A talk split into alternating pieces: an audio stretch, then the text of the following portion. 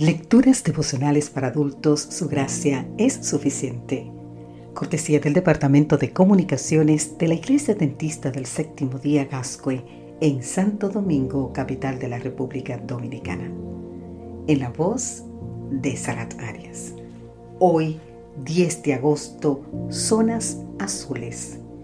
Leemos en el libro de Filipenses, capítulo 2, los versículos 15 y 16 para que seáis irreprochables y sencillos, hijos de Dios sin mancha, en medio de una generación maligna y perversa, en medio de la cual resplandecéis como lumbreras en el mundo, asidos de la palabra de vida, para que en el día de Cristo yo pueda gloriarme de que no he corrido en vano, ni en vano he trabajado.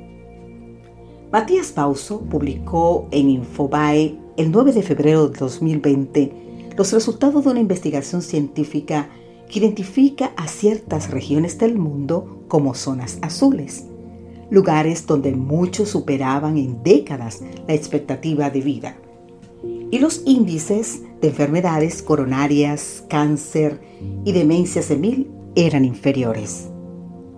Estos sitios fueron llamados así porque un astrofísico especializado en demografía Michael Pauline y un prestigioso gerontólogo italiano Gianni P. se dedicaron a indagar en qué lugares del mundo vivían las personas más longevas.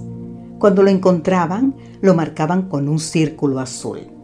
Una de esas zonas se encuentra en la isla de Cerdaña, Italia.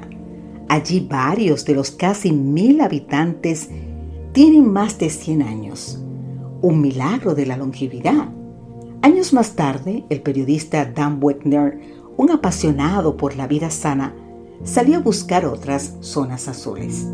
Respaldado por la National Geographic y la Sociedad de Gerontología de Norteamérica, encontró otras cuatro y son estas. La isla de Okinawa en Japón, la península de Nicoya en Costa Rica, la isla de Icaria en Grecia y Loma Linda, California. Ahora bien, ¿Cuál era el denominador común de estas regiones? Clima templado, naturaleza prolífica, alimentos sanos, jóvenes educados con dedicación y ancianos cuidados con amor. Lo que sí llama la atención es que todas las zonas azules son islas o penínsulas menos una. Los Ángeles. Los Ángeles, se sabe, es un infierno de polución, de autopistas y de atascos de tránsito. Sin embargo, a menos de 100 kilómetros hay una zona azul, llamada Loma Linda. Se trata de una comunidad adventista donde la fe cristiana tiene una gran influencia. Los sábados se dedican por completo a la iglesia y al servicio humanitario. Los científicos le atribuyen una importancia vital a la fe y las creencias religiosas. Recomiendan también un estilo de vida saludable, actividad física moderada, niveles bajos de estrés, una alimentación básicamente vegetal y unas interrelaciones humanas constructivas. Según estudios realizados desde la década del 60, los habitantes de Loma Linda superan todos los índices de salud y de esperanza de vida. No se trata de una genética favorecida, sino de un estilo de vida positivo.